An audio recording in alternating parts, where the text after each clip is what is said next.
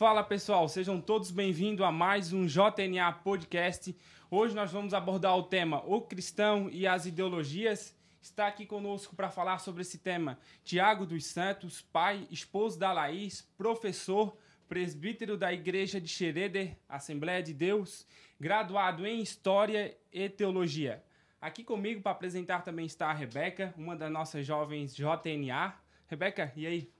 E aí, tudo certo? Quanto tempo, né? Que a gente já estava sem fazer o podcast, a gente está retornando aí agora com a segunda temporada, com tudo, né, Luiz? Exatamente. Pegamos uma pausa aí, mas vamos começar com tudo essa segunda temporada. Tiago. E aí? E aí? Vocês falam com tanta naturalidade, né? Eu tô me sentindo um tiozão aqui. Não, a gente tá bem nervoso, na verdade. Até nós, estamos parados Tanta naturalidade. Um eu falei, meu Deus do céu, a gente vai percebendo que vai ficando velho, né? Mas que bom, prazer estar aqui com vocês, uma alegria experiência nova para mim, mas sempre gratificante contribuir de alguma forma. Agradecemos de antemão já a tua presença aqui conosco. Já estávamos pensando em gravar contigo na outra temporada, ah, que massa. mas devido à correria e tem toda a questão lá de Schroeder, né? Também é, é tão simples logística, assim, né? a logística também influencia bastante. É, já pregou no nosso congresso, foi uma benção de Deus, um, uma pessoa abençoada, com Amém. muita propriedade também, formada em teologia, história e acredito que vai ser um grande podcast. É isso aí. É, então, vamos iniciar é, com a seguinte pergunta. O nosso podcast ele aborda mais essa metodologia, Uhum. pergunta e resposta para ficar mais didático. Acredito Claro, que seria claro. mais fácil. É, como o cristão deve se tratar na política? Olha, é, é, eu acredito que na condição de cidadão é impossível a gente é, não encarar a política como parte da vida. A política é algo que a gente pratica em basicamente tudo, né? Se tornar alheio à política é se tornar alheio à vida. Agora, quando se trata do cristão, eu acho que o cristão tem que conhecer muito bem o evangelho para ler a política com a ótica ou com os óculos do evangelho. Eu acho que esse é um princípio básico para todo cristão, e não o contrário, né?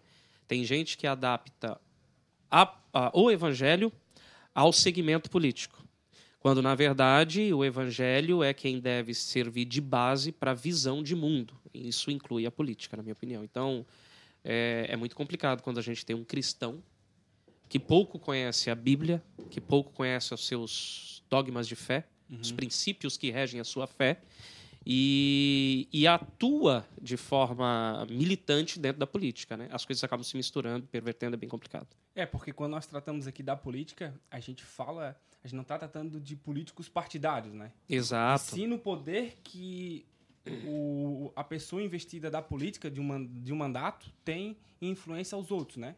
Então, isso, tratando isso, isso. dessa forma.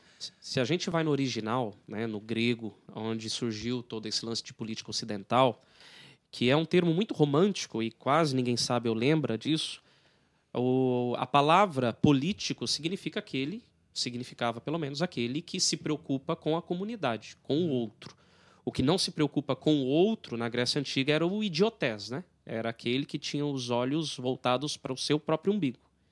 Então, aquele que não se preocupa com o outro, individualista, que quer tudo para si, é o idiotés. Idiota. Idiota, né? Aquele que se preocupava com a comunidade, que pensava uh, na polis, esse era o político. Uhum. E esse conceito foi totalmente deturpado com o passar do tempo. Né? Hoje É. o político é o contrário, é aquele que pensa em si. Os interesses pessoais estão interesses acima pessoais, da sociedade, né? exatamente, A qual aquele exatamente. político estaria representando.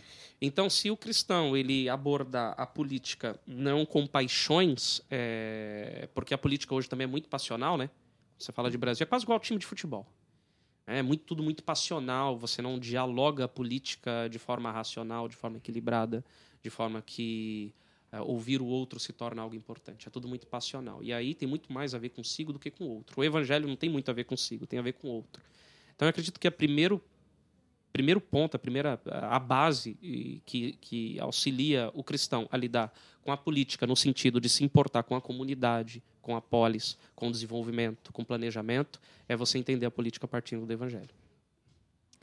É, então, como o cristão ele deve se envolver na política? Tendo por base aí o que a tua resposta da primeira pergunta, como ele deve se envolver? Olha, de forma não passional.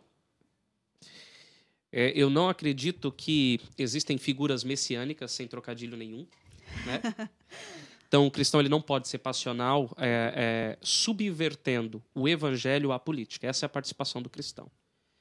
É lançando todos os segmentos políticos, candidatos, partidos sobre a luz do evangelho. A partir daí, tomar uma decisão. Tá? Eu acho que o cristão jamais pode ser alheio, mas ele tem que ter uma posição partindo do evangelho. Ele tem que lançar tudo sobre, na minha opinião, sobre a luz do evangelho. Né? Ele é cristão. Antes de tudo, ele é cristão. Antes de ser é, esquerdista, bolsonarista, direitista, liberal, libertário, ele é cristão. E tudo tem que ser lançado sobre a luz do evangelho. Não o contrário. Eu acho que a partir daí aí o cristão atua. E aí ele tem que ser relevante. De modo que Cristo, por exemplo, tem muita gente dentro da igreja que gosta de participar de forma ativa dentro da política. Isso não é necessariamente um demérito, na minha opinião. Tem que ter gente enfiada lá no meio, uhum. Mas esses têm que apresentar para o mundo um agir politicamente como Jesus agiria. Resplandecer ali uh, o caráter de Cristo. Difícil de ver hoje, tá? na minha opinião. Difícil. Até no meio da bancada evangélica. Você vê ali muito mais gente por conveniência do que por convicção. Você vê muito mais ali gente agindo oportunista, de forma oportunista do que. o nome de Jesus para os palanques políticos. É. Em busca do eleitorado cristão, porque é, é, muito. O Brasil é conservador. É. O Brasil é conservador. Forma, é. Então, os políticos acabam pegando essa bandeira, deturpando essa bandeira e trazendo para si. Exatamente. E ferramentalizam Jesus. E é passou a eleição, se elegeram, acabou-se. Eles Já abandonam. É. E o pior, o mundão lá fora tá olhando para esses caras e acha que esses caras somos nós. Eles fazem. Pa... Né? Não, precisa falar, não, precisa falar, mais nada. É, acham é que esses caras somos nós. Cara julgam, julgam toda, todo, todo o povo cristão, os evangélicos. Exato. É, com base em um único que se diz representante deles, né? Exatamente. Exatamente. Então, é... eu diria até Rebeca, que o cristão na atuação política ele deveria agir como um verdadeiro conservador. Aquele conservador britânico de raiz, que é o conservadorismo que vale na minha opinião, que é agir como um cético político. Né? E o cético político ele não acredita, e isso é um princípio conservador, em engenharias sociais que nasçam na cabeça de qualquer pessoa. Então ele deve enxergar tudo com ceticismo, não se tratando de político. Então, é, eu acho que esse é um princípio, né? É muito complexo, mas eu acho que esse é um princípio no que diz respeito à atuação do cristão na política. E seguindo essa, nesse sentido, qual a régua, a régua moral do cristão? Mesma resposta, é o evangelho. O evangelho tem que estar ali para divisor de águas. É. Se existe uma dúvida em relação a algum princípio, alguma ideologia que está sendo é, apresentada, a régua moral está nos evangelhos. O que Jesus faria? né, o que o Evangelho orienta. Nós somos cristãos, nós nos movemos pelo Evangelho. Então a regra moral do cristão está fundamentada no Evangelho. E detalhe, que não é negociável, não é relativo, não negocia agenda, nada. O Evangelho é inegociável, doe a quem doer. Se você compreender o Evangelho de fato como ele é, ele é inegociável. Não existem verdades é, relativas dentro do Evangelho, existem princípios estabelecidos, dogmas estabelecidos pelo próprio Cristo, e esses não podem ser negociados em nome de uma agenda. Uh, a religião, então, ela é importante para a definição de parâmetros morais, é, não só dentro da igreja, né, mas fora, é, no mundo secular, ela é importante para definir esses padrões? Parâmetros, ela, aliás. Ela é importante, ela não é a única. Uhum. Não dá para dizer, por exemplo, que o cara que não tem religião ou não é adepto a nenhum segmento religioso, ele não tenha princípios morais. Se essa discussão de que o ateu ele, ele não, tem alguns princípios morais e se isso leva a Deus é uma outra história. Mas a religião é importante porque ela possui um sistema de dogmas basilares que direcionam o crente, o, o adepto a, a, certas posições e ela acaba se tornando é, protagonista mas ela não é única. Tá? Eu, é, eu não sei dizer se eu concordo com a ideia de que somente há princípios morais bons dentro da religião. É claro que é, o cristianismo ele é protagonista no que diz a base moral. O Ocidente não seria Ocidente sem o cristianismo. Aliás, eu ouso dizer que não existe liberdades individuais em países que não têm base cristã, por exemplo. Uhum. Não existe democracia saudável em países que não foram de base cristã. Então, sim, o cristianismo é protagonista, o cristianismo é fundamental. Só há, por exemplo, Rebeca, direitos humanos, aquela carta famosa dos direitos humanos, porque antes houve cristianismo, cristianismo é protagonista para que pudesse surgir uma carta dessa, que inclusive trabalha com preceitos morais. Né? Se você lê a Carta de Universal de Direitos Humanos, o que você vai ver lá são princípios morais cuja inspiração está diretamente ligada ao cristianismo. Então a religião tem importância, tem protagonismo, mas eu não sei dizer se eu acredito. Na verdade, eu não acredito que ela seja é, a, que uma pessoa sem religião possa ser, por exemplo, a, é, possa não ter é, padrões morais. Então, uhum. Até porque o cristianismo ele é impossível dizer que ele não está ligado, porque, por exemplo, né, a gente tem no nosso Código Penal o artigo 121, né? E, né, tá na Bíblia ali, não matarás. Então é impossível essa... Ela realmente Dis acaba influenciando, né? É... O, o, nosso direito é derivado todo do direito canônico, né? Então, iniciou-se lá pelas regras já...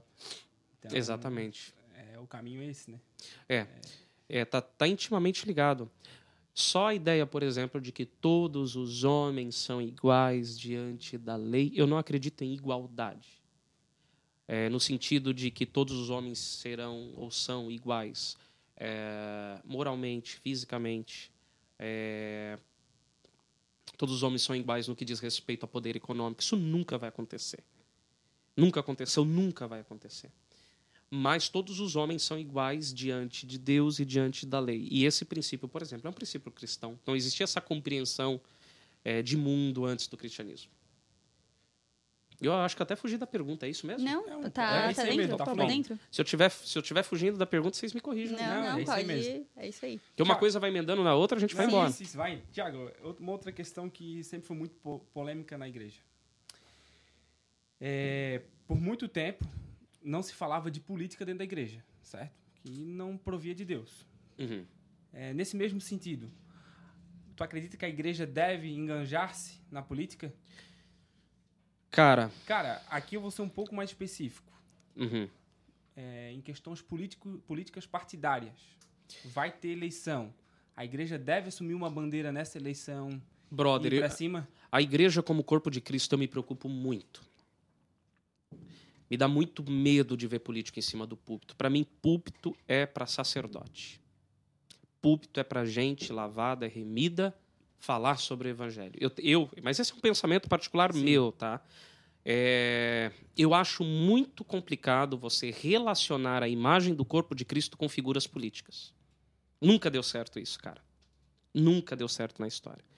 Embora a igreja tenha suas preferências devido aos seus princípios, é, partir disso ao ponto de você trazer alguém para cima do púlpito para falar para o seu povo, para falar para sua gente, para falar para nossa gente, e, e, e, e, associar a imagem da igreja com a figura política, eu acho extremamente complicado.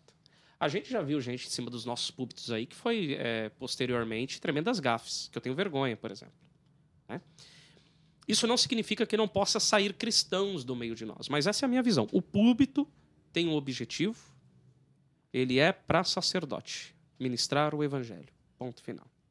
Eu tenho muito medo dessa associação direta da igreja com a figura política, seja ela qual for. Mas essa é uma visão minha, tá? Sim, essa é uma visão sim, minha. Você sabe por quê? Porque aonde está o homem, há corrupção. Nós somos seres corruptíveis. O homem é pecador. Exatamente. Tá... E a gente tem uma tendência a ligar os nossos anseios sociais a figuras de políticos que prometem suprir esses anseios. No Brasil, historicamente, a gente não elege quem é mais competente, a gente elege quem é mais populista.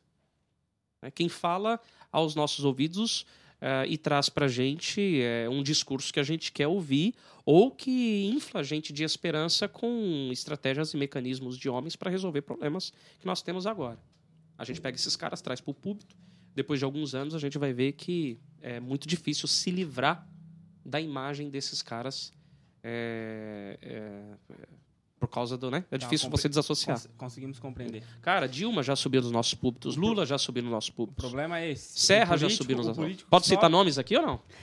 O político Não pode? Vocês não falaram nada. Não, toca a ficha. É. Entendeu? Outros políticos subiram. O problema é o político. O Luiz é advogado. É o problema é que o político que sobe no púlpito defendendo aquela classe social faz parte da nossa sociedade civil organizada, né? Os É. cristãos.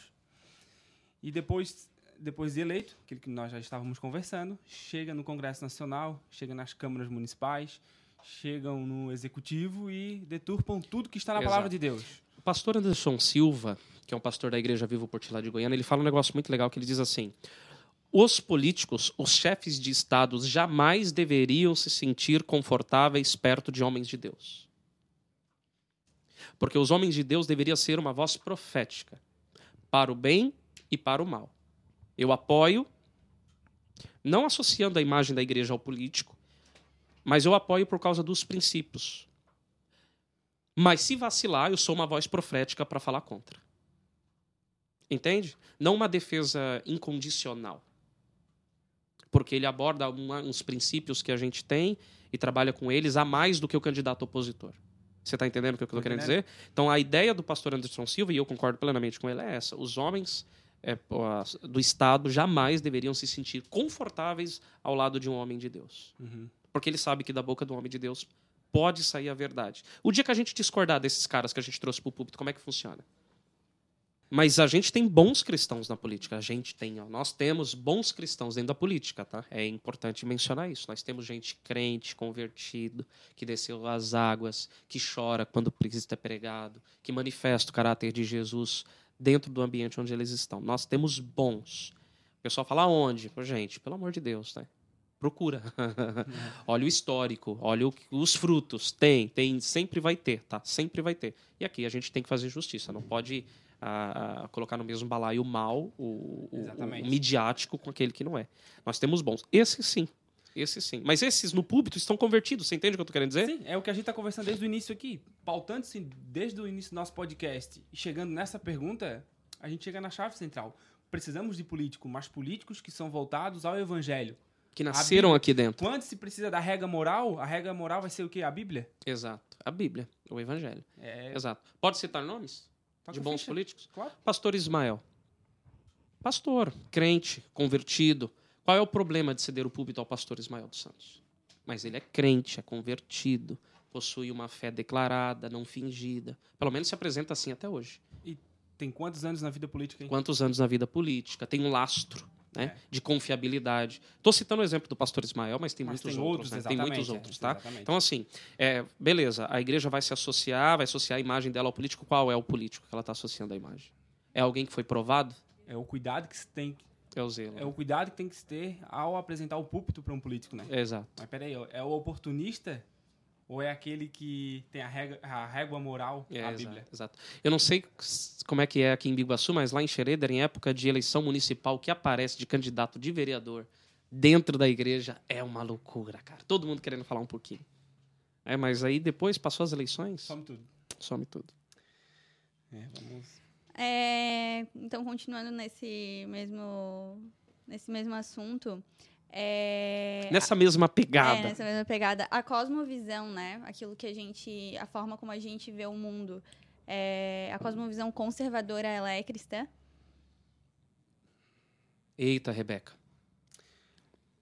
Hoje se fala muito em conservadorismo, tem que ver o, o que- que tipo de aquele o neoliberal, né? É. É assim, ó. O João Pereira Coutinho, que é um conservador português, ele escreve no seu livro Ideias Conservadoras Explicadas a Revolucionários e a Reacionários, que não existe um tipo só de conservadorismo. Há conservadorismos. E o conservadorismo que nasceu na Inglaterra no século XVIII com Burke, ele é um conservadorismo político. Ele é um movimento de contenção em resposta à Revolução Francesa. É, então, é, é, funcionava mais ou menos o seguinte: a revolução ela teve um preço ah, e um objetivo. E para atingir o objetivo, ela teve um preço. O objetivo era derrubar a monarquia, derrubar um governo absolutista. E nisso ela teve êxito. Mas a consequência disso não foi um Estado democrático. Não foi um Estado de garantias de liberdades individuais, como os românticos, por exemplo, andam ensinando nas universidades por aí. Ah, o resultado disso foi Napoleão, Napoleão Bonaparte. Não tinha um parlamento para frear o cara. O cara saiu descendo a espada na Europa toda. Ou seja, é, A Revolução Francesa resultou em um outro poder totalitário, absolutista, imperial. E aí vem o conservadorismo inglês com Burke é, fazendo uma oposição a esse tipo de é, revolução. E ele faz, inclusive, uma comparação à Revolução Gloriosa que aconteceu na Inglaterra. Houve uma revolução de poder. A gente também não quer absolutismo, a gente não quer também um rei é, é, que tenha poder em todas as esferas. A gente quer diminuir o poder do rei, mas a gente não faz uma revolução. A gente faz um parlamento, esse parlamento decide, restringe o poder do rei, e a passagem foi pacífica. Então, conservadorismo, Rebeca, é uma resposta antirrevolucionária. Tá? E o que, que é o revolucionário? O revolucionário ele tem uma ideia perfeita de futuro, e aí ele olha para o presente, ele quer derrubar tudo e começar do zero. O conservador político inglês, burkiano, ele vai olhar e vai falar: a gente não pode derrubar tudo, porque o que foi construído até aqui, ele teve uma história e é relevante. Então a gente reforma. E aí a gente bate numa tecla que, que é muito comum uh, na compreensão do que é conservadorismo moderno, por exemplo, que acha que o conservadorismo é um retrógrada. Na verdade, não. Uh, no sentido burkiano do termo, o conservador ele é um reformista. Só que funciona mais ou menos o seguinte: é, a gente tem uma casa, e uma casa, por exemplo, com o passar dos anos, ela vai precisar de reforma, o revolucionário vai querer derrubar. O conservador vai falar: não, tem uma família morando dentro. Nós vamos fazer a reforma. Existem estruturas da casa que são boas. Esse é o conservador. Ele faz a reforma baseado na necessidade do presente. O revolucionário ele abre mão do presente em prol de um futuro que não existe, idealizado na cabeça de alguém dentro de algum escritório perfeito, e aí ele rompe com todos os laços do presente em busca desse futuro ideal. Nesse sentido, o conservadorismo está muito mais próximo do cristianismo do que o progressismo, o revolucionário. Ah, porque existem bases que foram lançadas por Cristo que elas são irremovíveis. Certo? E nesse sentido, no que diz respeito a concepções morais, a princípios, o conservadorismo está muito mais próximo. Eu não arrisco dizer que o conservadorismo é um fruto do cristianismo ou de fato é cristão, porque é trazer um conceito político para dentro de um conceito religioso. Mas ele encontra muito mais aceitação dentro de um de um de um de um, de um contexto cristão. Se amolda mais aos conceitos. É claro, apesar se você for ver o que se opõe ao conservadorismo, é o progressismo. E o progressismo tem como princípio filosófico a destruição de todos os pilares cristãos, por exemplo, como família, como fé. O pessoal fala que Marx não militava contra a fé. Mentira, militava sim. Militava. É, literalmente. Eu vi um vídeo da Manuela Dávila Marx. tentando passar um pano para o Marx, é. naquela parte do livro dele que ele diz, por exemplo, que a religião é o ópio do povo é uma espécie de embriaguez necessária porque tira o povo da realidade, mas é um mal porque tira o povo da realidade. Ela passando o pano, não, o Marx não atacou a fé, né? É, é não, ele atacava, ele não é materialismo dialético, não acredita no metafísico. Tá? O metafísico é um problema para a revolução. Lenin, que foi ali aluno de Karl Marx, eu não acredito em Jesus Cristo. Mas em, via, em vias de dúvidas, eu odeio. Ele escreveu num livro. É, se de fato ele é quem é, eu odeio, né? É, é, o Manifesto Comunista de Karl Marx, ele. Vocês leem o Manifesto Comunista? Nunca li, só ouço Tem falar. que ler, cara. Ó, você falar. que é conservador, tem só que ler Marx. Falar. Falei pra Rebeca isso hoje de manhã.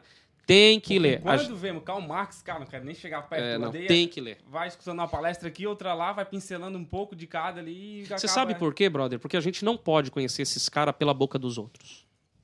Tem que ler. Tem que, tem ler. que ter na tua biblioteca. Tem que saber. Tem que saber. Marx, Engels, Gramsci. Você tem que conhecer. Paulo Freire. Tem, Paulo Freire. Tem que ler o. Nós estamos aí tem hoje que ler. A, a nossa. Tem que ler. Tem que ler. Porque quem se comporta desse jeito são eles patrono das nossas Entendeu? escolas. É, tem que ler. Tem que ler, até para você conhecer, saber refutar com propriedade, você tem que saber. Né? Não é nenhum demérito você não ler, pelo contrário. Isso ler. é base, fato, é estrutura da construção. Tem que ter argumentos, tem que saber de que forma que ele está construindo aquela ideia. Exatamente. Isso é a estrutura da do, eh, na minha opinião, tá? Eu aprendi pelo menos assim. Sim. Você conhecer as argumentações de quem se opõe e conseguir construir um argumento que se oponha, e esse argumento é, não é ad hominem, onde você ataca a figura do Marx. Uhum. Tá? O pessoal, por exemplo, vai atacar o Marx dizendo que ele era um desempregado, que ele era abandonou a família, e tudo isso é verdade. Mas você não refuta as ideias por causa do que ele fez, comportamento.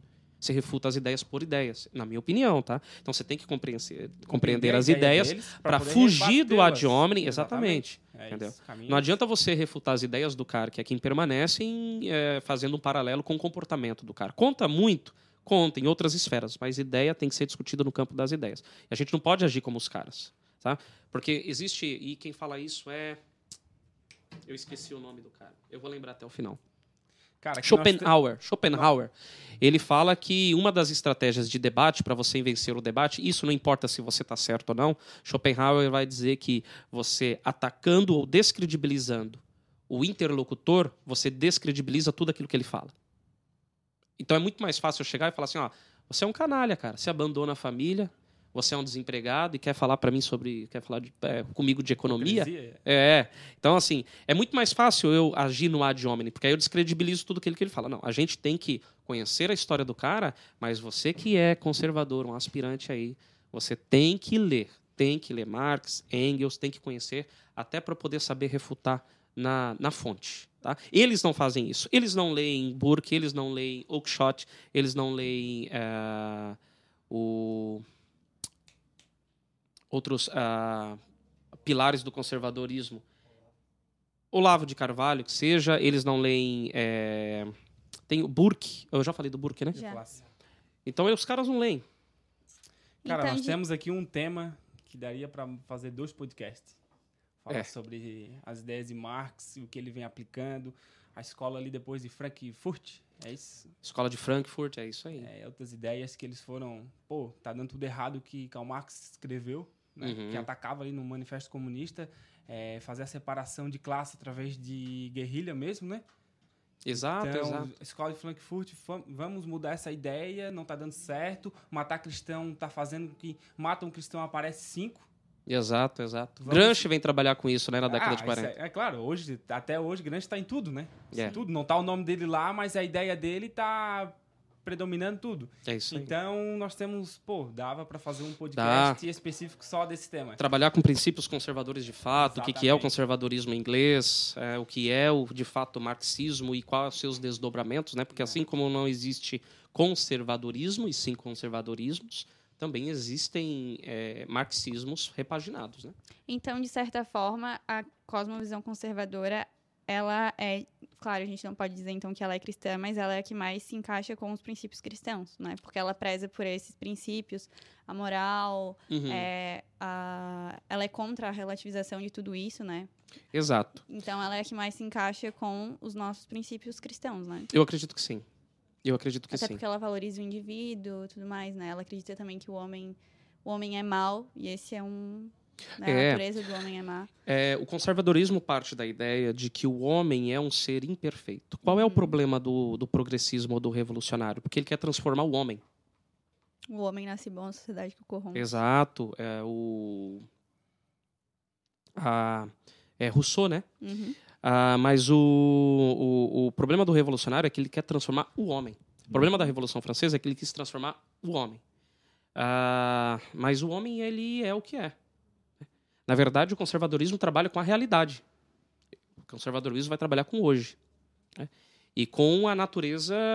E aí, dentro do meio cristão, a gente chama de pecaminoso, né? Mas com a fabilidade do homem. É por isso que a postura conservadora é uma postura cética. É, o conservadorismo é um. A gente está até falando mais sobre conservadorismo. Né? Olha é, que doideira. É, o conservadorismo é uma, é uma posição de ceticismo, na verdade, em relação a perfeição humana e aquilo que o homem pode propor como solução para a sociedade. Então, o progressismo é de cristão? De certa maneira, quando diz respeito a princípios, sim. Tá? Existem algumas pautas que são muito humanistas e que conquistam o nosso coração. Direito das mulheres, direito das crianças, direito. Eles abraçaram todas essas pautas, né? E a gente olha e fala, pô, como é que não pode haver cristianismo nisso? E eles são muito mais atuantes do que nós que temos uma posição um pouco mais conservadora nesse sentido. Mas isso não significa que é uma pauta deles apenas. Eu acho que o conservador, quando trata da ideia de que, por exemplo, o direito do indivíduo ele deve ser respeitado, ele já está abordando aí, por exemplo, as minorias, né, as ditas Uhum. minorias hoje. O meu direito de indivíduo ele tem que ser respeitado. O problema não é se impor- no meu ponto de vista, o problema não é se importar com os direitos das mulheres. O problema é o ativismo que está nisso. É que tem todo um contexto por trás, né? Exatamente. Tudo visa a revolução, né? A- aquela ideia de Marx, Lenin, que vamos fazer a separação de classe. É. Então, cara, não, não tá errado. É um direito de cada um lutar por, por aquilo que acredita que é certo, né? É isso aí. É que o grande problema do progressismo é justamente isso, né? Ele, ele, é, ele divide as pessoas em, nessas classes, Em classe que são os movimentos coletivistas, E acabam né? criando... E Exato. aí ele não valoriza o indivíduo. Por exemplo, ele valoriza O a- coletivo to- o em prol do coletivo, indivíduo. né? Não a, Cara, e eu vou falar a- pra vocês, é a encantador. Vocês que são jovens, é encantador. Você vai vendo a filosofia dos caras, você se apaixona, porque você, o jovem, ele é incendiário, né? O velho, e eu já tô partindo É, já. isso que eu ia dizer. Ele tá dizendo que os jovens, vocês, como ele deve ter... Não, deve eu tô, ser- tô tiozão deve já, ser- cara. deve- tô, deve sou ser tiozão. dois anos mais velho do que eu. Não, não, É. eu sou tiozão já, já tô querendo andar de boina na rua. É, a gente percebe que vai ficando velho que a gente quer andar de boina. Eu tenho uma sandália de Moisés de couro trançada assim que eu comprei, achei muito da hora, não vendo, não troco, mato e morro por ela, é da hora. Então vocês que são jovens, assim, ele é encantador, tá? O, o- é, porque o jovem, é, quando a gente fala de progressismo e das pautas que eles abordam, é encantador porque o jovem ele é incendiário, ele é o cara que busca justiça. O velho, e eu já estou partindo para esse campo, ele é o bombeiro, né? Você vai ficando mais teoricamente você vai ficando mais maduro, vai ficando mais pé no chão, tende a ser um pouco mais realista. Começa a assinar alguns contratos de propriedade privada, isso ajuda. Né? É, porque você fala, opa, propriedade privada, os caras são contra, não quero abrir mão da minha. E aí isso, isso tudo colabora. É encantador, gente. Todo mundo é, dá uma flertada com o progressismo. Mas à medida que você vai amadurecendo, você vai, se você tiver é, cabeça para poder analisar todas as vertentes, você vai perceber que a única vertente que trabalha com a realidade, como ela é, indivíduo, a necessidade e a necessidade de proteção das, da, da figura do indivíduo, é, liberdade, você vai ver que está dentro do conservadorismo. É, como é que vocês podem dizer que há liberdade no, no, no progressismo, gente? Que liberdade é essa? Só se for liberdade sexual. Né? Só se for liberdade sexual para fazer o que querem, com quem querem, a hora que querem. Porque no que se trata liberdades individuais, liberdades políticas, não existe. Não existe. Não sei se era essa a pergunta que você fez. Sim, era o progressismo anticristão, né? É, de certa questão. Como que essas ideias elas, elas chegaram no Brasil? Nossa, e o Brasil politicamente sempre foi muito apaixonado. O Ocidente, na verdade, se encantou muito com o progressismo, né? O Ocidente sempre foi muito encantado. E olha, gente, é quase um caminho sem volta, tá? Eu acho que o cenário não é muito bom futuramente. E mas chegou, sempre houveram partidos e pessoas envolvidas com a política na história do Brasil inclinados ao comunismo. Mas no que se diz respeito ao o- o- a ideologia ganhou muita força a partir dos anos 40 com Antônio Gramsci, no Ocidente todo, quando ele trabalha com engenharia social, não através da mão armada, mas através da revolução cultural, Ele escreve- religiosa. Ele escreveu esses manifestos dele na prisão, né? Escreveu. Na prisão. Foi preso por Mussolini. Mussolini. Até Cara, esse Mussolini achou o cara radical, imagina, né? O Mussolini, o democrata cara- Mussolini, vai, esse cara tá muito esse radical, cara vamos é muito prender ele. radical, prende. Aí o cara pedia, manda pra mim aí caderno branco e lápis. O cara começou a escrever. Escreveu, escrever, escreveu dentro da de prisão. Paulo dentro da prisão ali. Nada a ver com Paulo, o cara, É. um maluco. Um maluco. Bom, a- ser preso é uma ideia encantadora, né? Porque, pô, tô em tanta leitura atrasada, cara. Não é uma má ideia assim. Tem tanta coisa pra produzir. Ser preso só vai comer manda caderno que eu escrevo. Nesse sentido, ele foi bem inteligente, né?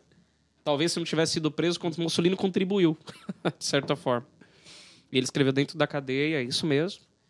E a base do Gramsci era mais ou menos o seguinte: falou, gente, vocês têm, a grosso modo, tá?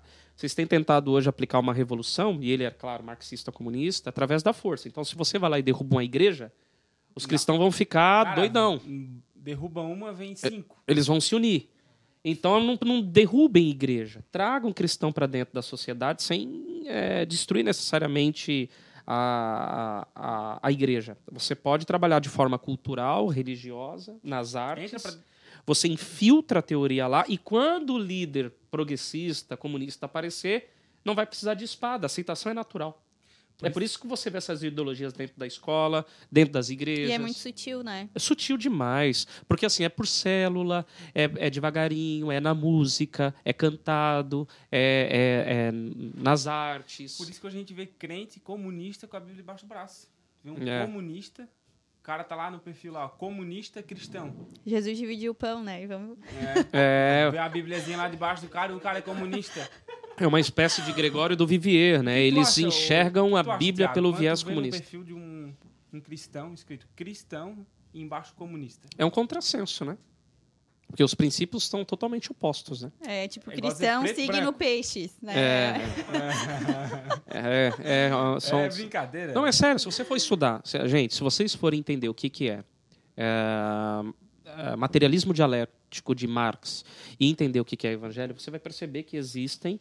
É, a- é totalmente oposto um do outro. E, cara, não só o cristão, existem pastores marxistas. Né? Eu vou dar um exemplo de um pastor que, durante o tempo, eu ouvi muito sermão dele. Pode citar nomes, Rebeca?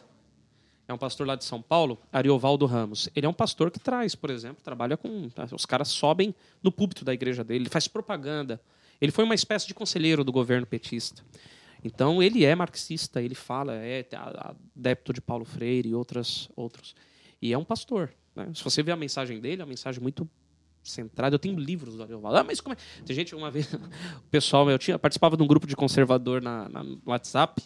E aí, eu, às vezes, quando a gente postava as literaturas que comprava, eu postei um livro da, da Marilena Chauí. Meu Deus do céu, Marilena Chauí. Comunista autotano, é professora da USP. Que surpresa. É, apoiadora do, do, do, do, do presidente aí, ex-presidiário. E também postei um do Ariovaldo Ramos. Nossa, teve uns lá que falaram, meu Deus, como é que você lê? Gente, como é que não lê esses caras? Esses caras estão escrevendo contra a igreja, esses caras estão escrevendo contra os nossos princípios. No mínimo, você tem que conhecer. tá? Então, compre, leia, leio mesmo.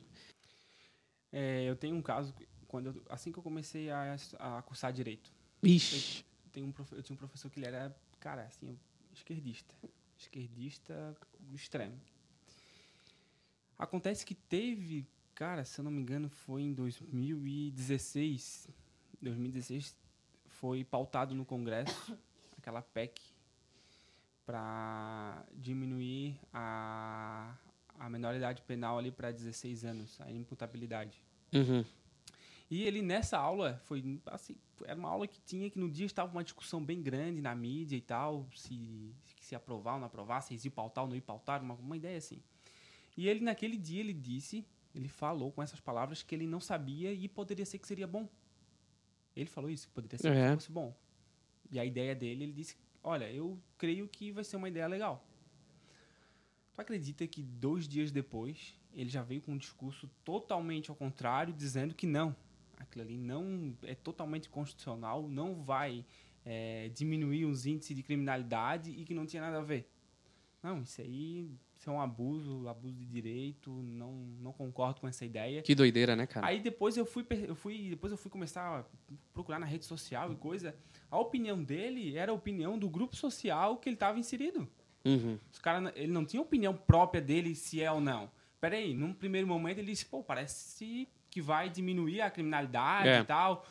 E se a gente está falando de cien- cientificidade, é, onde é que está o cientifismo? É assim que fala? Cientificismo? Tem uma palavra correta para isso, né? Onde é que está a aplicação científica na argumentação dele, né? Naquilo que ele apresenta? A opinião dele é baseada A no- na é bolha base- ou é no- baseada no, no... grupo social? Porque tu imagina, ele tem um grupo social que, di- que dizia que aquilo ali não, não iria diminuir a criminalidade, Uhum. então não deveria uma, um projeto de lei, uma, uma, essa lei ser aprovada. Que doideira. É, mas, mas ele, como pessoa, acreditava que poderia mudar. Mas ele não poderia ir contra o grupo social dele. Então, ele É. ia ser excluído. É isso aí. Como que eu posso até. A minha ideia pode até ser essa. Mas se eu for contra o meu, o meu grupo que eu estou inserido, é a mesma coisa que eu pegar meu carro e andar na contramão. E ele é exclu-. E ele é excluído. E ele é excluído, tá? Então- Porque a, a esquerda ela não é tolerante. Não é tolerante. Você experimenta falar mal deles numa convenção. Ó, por exemplo, teve o Mano Brown. Mano Brown. É, o Mano Brown foi falar numa convenção do PT. O cara foi vaiado porque fez crítica. O Mano Brown, do Racionais. Foi falar e ele fez duras críticas, porque, na opinião dele, as esquerdas se afastaram do povão. E ele falou isso numa convenção petista e foi vaiado. Foi vai- mas com certeza. Entendeu? Então você é, é aquilo, né? O coletivo sobre o indivíduo. O cara não disse que ele era antipetista, o cara não disse que ele era anti-Lula, o cara não disse que ele era nada. Ele fez críticas. Ele fez uma autoavaliação. Foi vaiado.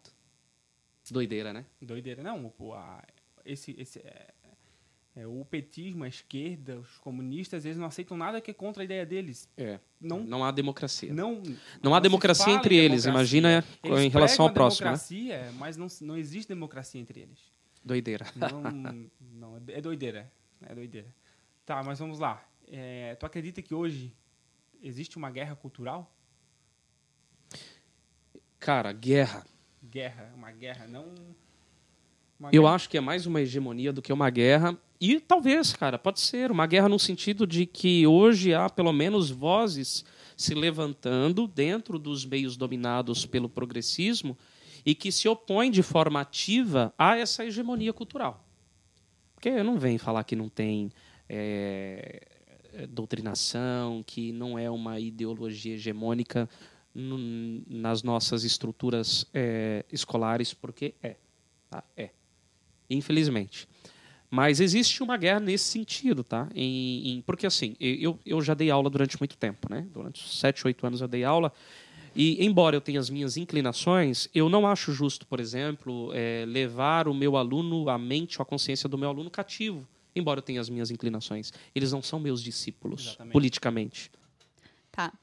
É, Na tua opinião, o cristão ele deve se engajar em movimentos que lutam pelas minorias, nos movimentos coletivistas, que os movimentos coletivistas eles são característicos da esquerda, né?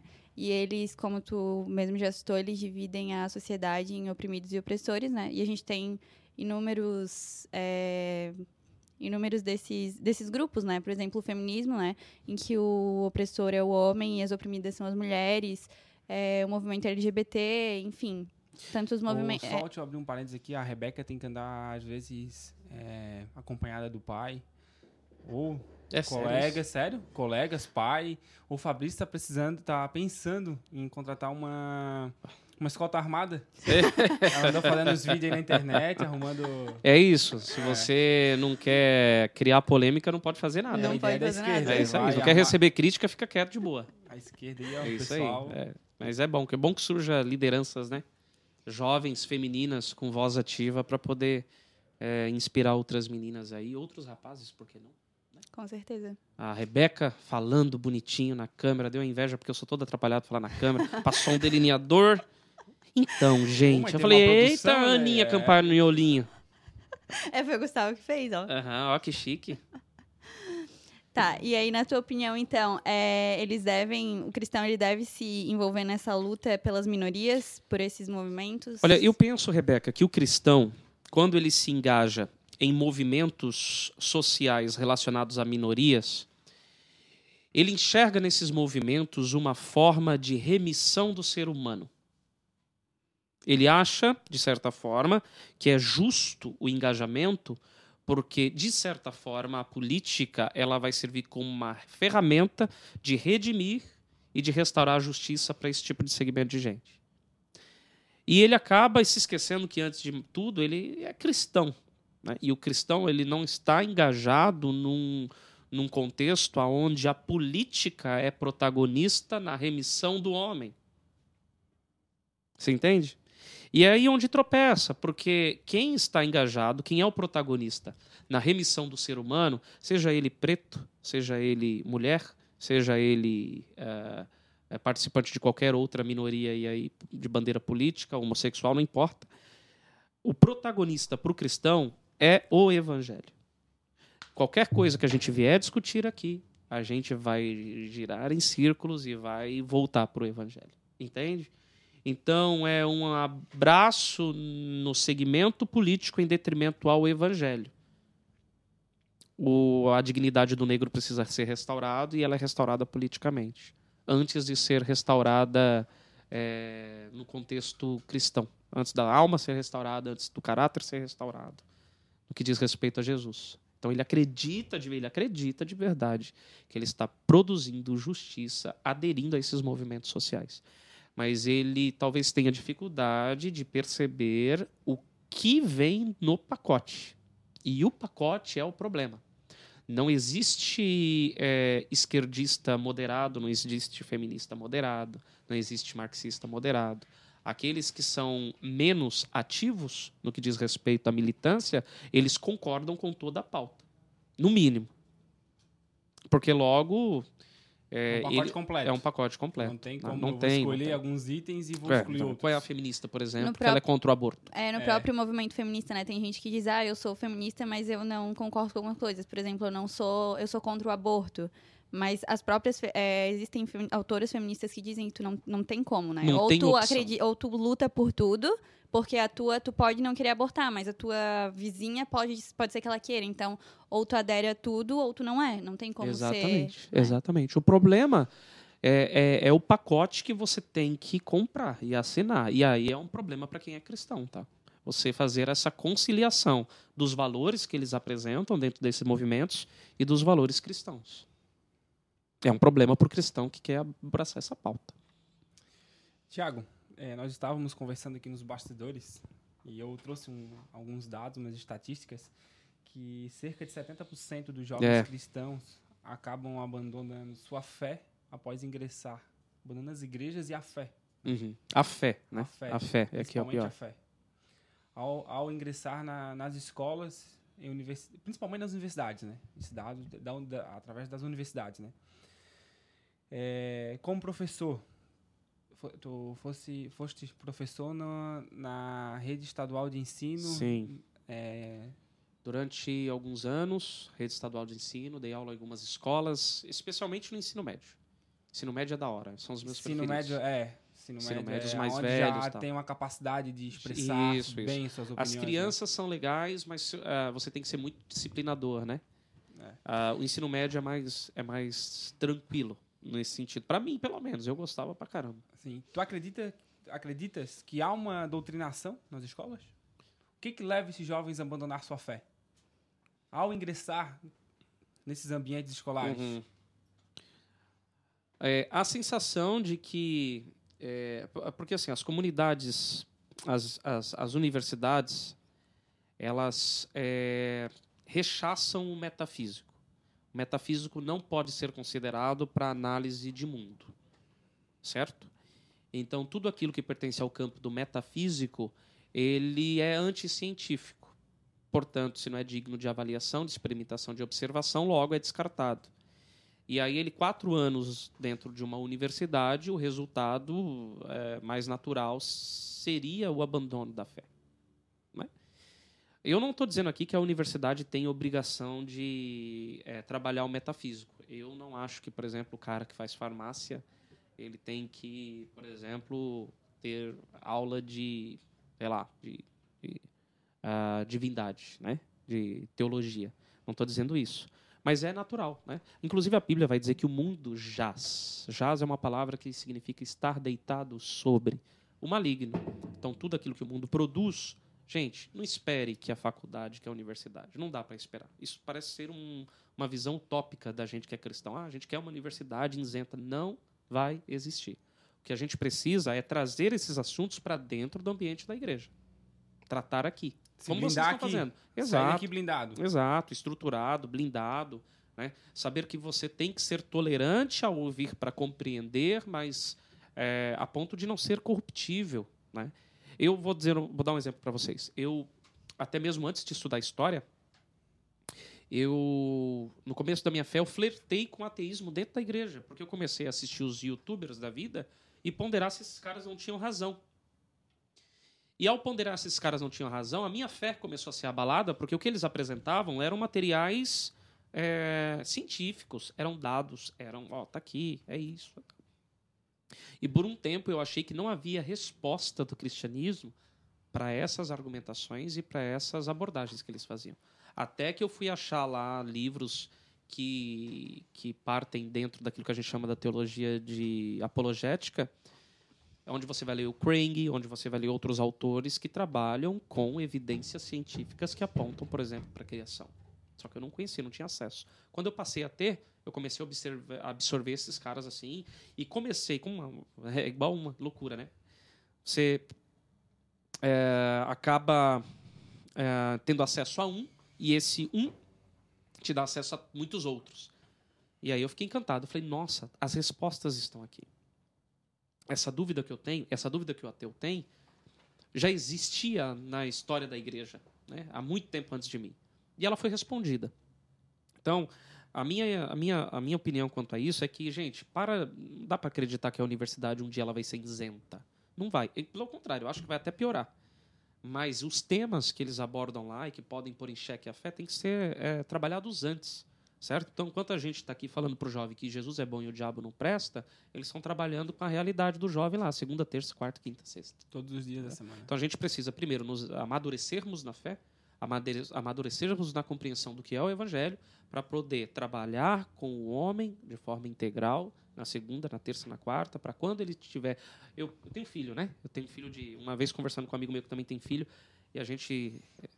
Cara, como é que a gente faz? E ele falou assim: não tem como fazer. O que a gente tem é, é, é a orientação só. Orienta, uh, aponta o caminho, estrutura, porque não tem como evitar. Ensina a criança, né? É. Não tem como evitar. Eles vão ter contato com esse tipo de ideologia e a ideia é eles estranhar não aderir como um movimento verdadeiro. Se, se eu não me engano, em 2018, o, tava todo mundo, vamos votar no Bolsonaro, vamos eleger o Bolsonaro, que vamos acabar com a esquerda dentro das universidades. O Olavo Carvalho disse, não pense que um presidente vai conseguir tirar a esquerda dentro das, é, universidades. Ingenuidade demais. Não, não, não, não, não consegue. E sabe qual é a minha bronca é. com relação a esse tipo de postura? É que a pauta anti-esquerda vai é, é, do, do, de quem é bolsonarista, de quem se diz conservador hoje. Aliás, eu vou, vou, vou recapitular, vou refazer a, a, argumentação. Esse pessoal que diz que é conservador e bolsonarista e que luta contra a esquerda, ele existe, você pode olhar dentro das redes sociais, em prol dos escorregões que a esquerda dá. Se a esquerda acabar, acabou a pauta desses caras. Os caras não têm pauta conservadora para apresentar para a sociedade. Porque eles vivem do tropeço da esquerda. Isso é um problema, tá? Achar que porque a gente trabalha em cima do erro dos caras, esses caras vão deixar de existir, por exemplo, em ambientes que eles estão profundamente enraizados como a universidade. É que, na verdade, o, eu acho que a, a esquerda, enfim, eles já estão foi um trabalho de formiguinha, né? Já é uma coisa há muitos anos. Exato, e eu anos. tenho impressão que, não sei se é, né, coisa da minha cabeça, mas que o conservadorismo no Brasil ele estava meio Ofuscado. adormecido, digamos assim, né? E querendo ou não, é, o Bolsonaro ele reacendeu isso em 2018, né? Uhum. Tipo, agora pode ver, a internet ao mesmo tanto de de, de esquerda que tem, tem, de conservador. e o jovem, e tá né? vindo uma nova geração conservadora, né? E aí, da Mas... mesma forma que eles, a esquerda fez esse trabalho de formiguinha, a gente está começando, só que a gente está começando agora, né? É, e nessa mesma fala. O conservadorismo o... no Brasil é muito novo. E nessa, nesta mesma fala do Olavo Carvalho, ele disse que seria mais fácil conseguirmos mudar as próximas gerações trocando um reitor de uma universidade conservador, mas conservador é, biblicamente falando, né? Uhum. Do que alterar, trocar um presidente da República. Para tiver é. a, a e outra, disso. outra coisa muito importante, a médio e longo prazo, legislativo. Para mim é fundamental. Legislativo. O legislativo e assim, gente, achar candidatos conservadores no, no, no sentido restrito do termo também é outra peneira que deve ser feito. Porque o cara vai botar a bandeira do Brasil, vai dizer que é conservador, vai votar Bolsonaro, mas ele nunca ouviu falar de Roger Scruton, por exemplo. Entende? Então, o conservador, no sentido restrito do termo, é aquele que vai trabalhar para a construção de uma sociedade para o meu filho, pro, entende? Exatamente. Vai, vai promover lei. Não é imediatista. Tá? Então, é, até nisso, o cristão ele tem que usar peneira. Não só para eleger, por exemplo, representantes conservadores para o legislativo, como eleger bem. Porque tem muito conservador votando junto lá com gente errada, votando pauta errada lá. Em 2018 vimos muito disso, né? É. é Muita um... gente surfando, né? Ah, Na onda conservadora. Bah, cara, demais, demais. Doideira. Foi... E foram eleitos. Foram e hoje, eleitos. E hoje é dá até vergonha. Hoje dá até vergonha. Hum. Hoje estão com uma estrela no peito. Vamos lá. É, então, é, nessa mesma onda, é, como professor, né, que tu já atuou na- nas escolas e tudo mais, é, dá pra gente dizer que existe, então, uma guerra cultural, uma, uma questão, assim, um problema na nossa cultura, uma coisa já, sei lá, enraizada na sociedade. É, sim, sim. É, a hegemonia intelectual ela é progressista nas artes, na cultura, eh, nas, nas produções televisivas. O único flash de esperança que contrapõe tudo isso, por exemplo, na minha opinião, está na internet. Eu acho que se não houvesse a internet, esse movimento conservador que não é o melhor, que não é o ideal, que está engateando, que tem muito tropeço, ele provavelmente nem teria começado ainda. Porque não havia, por exemplo, condições de, imagina, numa Globo, você trabalhar pautas conservadoras, né? Ou apresentar um candidato. Você lembra do Enéas Carneiro? O cara era rechaçado, os caras riam da barba dele. Olha, você já viu esse, esse vídeo? Você já viu? Não, vou mandar para vocês depois. Já vi bastante vídeo dele agora. É, não. O cara ele foi participar de um debate para presidência e o cara falou: Você acha que você vai. Olha o que atacava. O tal do Odd Homem, né? Você acha que você vai ser presidente, tem condições de ser presidente com essa barba? Os caras zombavam dele porque ele falava o português correto. Olha só que absurdo. É. Entendeu? E não é porque ele era um candidato ruim, é porque ele era um candidato que destoava de todos os outros porque não compactava com o movimento ideológico vigente, né? dominante. E aí depois em uma pessoa, né? Pessoas e, diga- e dizem que a internet deu voz aos idiotas, né? Então é uma coisa que a gente também precisa ter um senso crítico para saber, né? Entender aí as entrelinhas, né? É, exatamente. Tiago, muitos usam o livro de Levíticos, de Levítico e suas res- restrições para invalidar o posicionamento da igreja quanto aos homossexuais. Essas regras deixaram de ser válidas? Cara, o livro de Levítico ele tem que ser compreendido da maneira correta para você não aplicar na sua realidade de forma ah, de, uma, de uma forma ruim, né? O livro de Levítico é um livro que trabalha com princípios sacerdotais, civis e morais.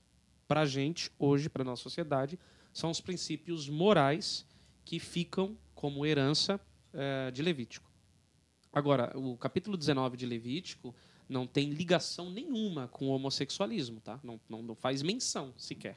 Contudo, existem outras passagens bíblicas de forma clara em relação à posição eh, da fé eh, cristã no que diz respeito à homossexualidade. E essas estão claras, eu acho para todo mundo. Né? O cara tentar refutar um negócio desse usando Levítico é um puro desconhecimento hermenêutico. Ele não sabe o que é hermenêutica, né? Não É, entende. na verdade, até para fazer essa pergunta, né? É... Se eu, tô Eu- certo, tá, Deu? Confere lá Levítico 19, que eu acho Não, na que eu verdade, que é mais, é mais relacionado ao Antigo Testamento, né? É que tem uma página, né, por aí, é, quebrando o tabu, né? Que eles Adoro, usam. massa. Que eles usam é, o livro de Levíticos, né? Ah, mas se tu se não pode casamento As homossexual, não pode comer camarão, não pode, enfim, É. não pode, não pode, não pode. É que o pessoal do Quebrando o Tabu não conhece uma ciência chamada hermenêutica. Ciência é uma é, é, hermenêutica é uma ciência que é abordada dentro da teologia, mas não só, porque ela é uma ciência que trabalha com interpretação de textos antigos, seja ele bíblico ou não. É um texto antigo, é a hermenêutica que vai se debruçar sobre ele para poder compreender. Se você pega um texto em português de 100 anos atrás, farmácia está escrito com PH. Se você pega uma Bíblia inglesa de 200 anos atrás, mesmo tendo plena fluência no inglês, você não vai conseguir entender, porque é um inglês antigo. A hermenêutica vai se debruçar sobre esse texto para entender o que esse cara quis dizer para a época dele. A hermenêutica é aplicada dentro da Bíblia Sagrada, porque se a gente tem dificuldade de compreender um português de 150 anos atrás, você imagina um texto de Levítico que foi escrito há 3 mil anos atrás, com um sistema de linguagem muito mais primitivo e reduzido. Certo? Então, esses caras, sem compreensão de hermenêutica bíblica nenhuma, pinçam os textos e expõem. Tá vendo? Não pode isso? Por que vocês estão comendo camarão? Quando, na verdade, a abordagem ela é diferente dependendo do contexto em que ela está inserida. Eu dou risada. É porque todo e mundo problema vira teólogo, né? é, é, nossa, todo mundo virou A teólogo. Anitta, inclusive, teólogo, né? Maravilhosa, Anitta, Jojo Todinho. O pessoal tá associando fama com condição de, de, de, de, argumentação teológica, né? Eu sou famosa, logo posso falar sobre a Bíblia. Doideira, né? É, Na tua opinião, é, há uma guerra espiritual no nosso por trás de todo esse cenário político que a gente está vivendo? Eu acho que guerra espiritual sempre teve. Uma guerra espiritual no sentido de que ela já está vencida, mas é, é uma guerra que a gente sabe o resultado, mas ela existe. Ela existe. O que é mais da hora, sabe? Que às vezes eu, eu fico tão desesperançoso, porque eu não acredito que vai melhorar no que diz respeito à relação da igreja com o mundo. Eu tenho uma visão muito pessimista, tá? De verdade. O pessoal espera um avivamento coletivo, um negócio doido. Eu acho que a Bíblia aponta o contrário, no que diz respeito à convivência da igreja com o mundo. O amor de muitos esfriará. Se o Senhor não abreviar esses tempos, ninguém. Né? Tem um texto lá que diz que se o Senhor não abreviar esse tempo, não abreviasse os tempos, né? não restaria ninguém. Ele mesmo diz assim: porventura achará a fé na terra quando o filho do homem voltar. Então, é difícil, tá? É, vai ser um, cada vez mais difícil. E essa guerra espiritual sempre existiu. O que me dá esperança, gente, é o seguinte: tem um texto que diz que as portas do inferno não prevalecerão. E isso é treta, isso é guerra, isso é batalha. Só que olha só que doideira. Porta é instrumento de defesa. E quem está com o instrumento de defesa não é a igreja, é o inferno. A gente fica de forma passiva se defendendo, quando na verdade, na guerra, a igreja ela é o ser atuante, ela é o ser ativo e não o ser passivo que se defende e fica orando, ah, Jesus proteja, ah, Jesus guarda. Não, nós vamos avançar. Nós vamos avançar e aí sim, as portas do inferno não, não prevalecem. Não prevalece. Então, a posição da igreja, talvez política, Rebeca, é nisso. É em manter os seus princípios e falar. Falar para os nossos jovens, para os nossos adolescentes, qual é o nosso posicionamento. E aí sim, a gente atua politicamente. Usar a estratégia de gancho a nosso favor. Vamos comendo pelas beiradas. Vamos comendo pela beirada. Chuva seródia, né? Aquela que vai devagarinho, Sereninho. penetrante. é. Não É. adianta cair como tempestade, porque ele vai secar logo e vai vazar. Seródia. Vai penetrando, vai penetrando e a gente vai fazer nosso trabalho ativo dentro da comunidade cristã, dentro das consciências, dentro daquilo que o Evangelho apresenta como possibilidade de transformação e logo um cidadão aí fora crente que resplandece de fato o caráter de Jesus na segunda-feira, né? Amém. É isso aí. Tiago, é o seguinte. Nosso corpo técnico já está aqui batendo no relógio e o horário. Acabou, o acabou, acabou. Mas nós temos duas perguntas ainda. Tá. É três. Três? Ixi. Eu vou falar duas, tu fala a terceira. Tá. um livro e uma música. E uma Ai, frase. cara, eu tenho gostos peculiares. Eu tenho gostos pe- peculiares, vocês não vão entender.